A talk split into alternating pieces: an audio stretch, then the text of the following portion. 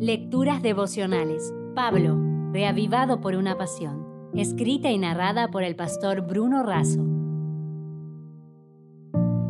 Hoy es 7 de enero. El título, Mi primer sermón. Hechos 13, 32 y 33 dice, Nosotros también os anunciamos el Evangelio de aquella promesa hecha a nuestros padres la cual Dios nos ha cumplido a nosotros, sus hijos, resucitando a Jesús. Tenía 13 años cuando la bendición y la misericordia de Dios y la osadía y el apoyo de mis pastores me llevaron a predicar mi primer sermón. Fue en un culto de oración en la iglesia adventista de Lomas de Zamora, Buenos Aires. Aún conservo el manuscrito a mano del bosquejo sobre Josué 1.9. Recuerdo el contraste porque mientras por un lado estaba nervioso y temblando, por el otro intenté comunicar a la iglesia las alentadoras palabras de Josué, no temas ni desmayes. Saben, mi sermón terminó antes del tiempo estipulado, por una combinación de nervios y emoción debida al tremendo privilegio de invitar a la iglesia a confiar en las promesas de aquel que está siempre a nuestro lado. De los 30 sermones que se registran en el libro de Hechos, 11 corresponden a San Pablo. Así en Hechos 13, 15 al 52 se registra el primer y más extenso sermón del apóstol recientemente convertido. Si lo leemos, notamos que es como una mezcla del sermón de Pedro y el de Esteban, y el único sermón predicado en una sinagoga.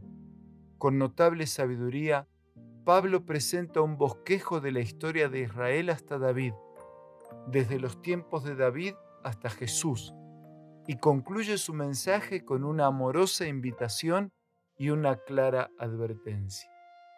En su primer sermón, Pablo presenta a Jesús, cuya venida había sido profetizada por la Escritura.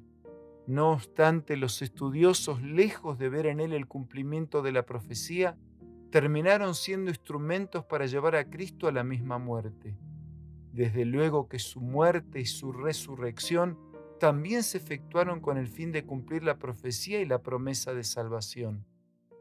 La muerte y la resurrección de Cristo son el asunto central en el primer sermón de Pablo, pues sólo así el perdón y la vida son ofrecidos a todo pecador que por intermedio de la fe recibe y acepta la gracia de Dios. El sermón termina con una invitación y una advertencia. Siempre Dios nos concede el derecho a la elección, sin dejar de mostrarnos las consecuencias dispares de nuestra elección. Podemos elegir los actos, pero no las consecuencias. Podemos elegir la semilla, pero no los frutos. No podemos sembrar espinos y esperar cosechar flores. Quien siembra un acto cosecha un hábito y quien siembra hábitos cosecha un carácter.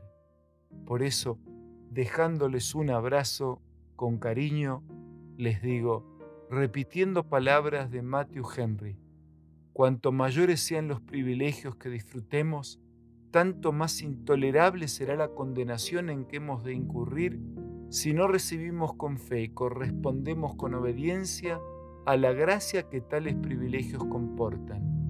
Seamos agradecidos por las bendiciones recibidas y actuemos en consecuencia. Si desea obtener más materiales como este, ingrese a editorialaces.com.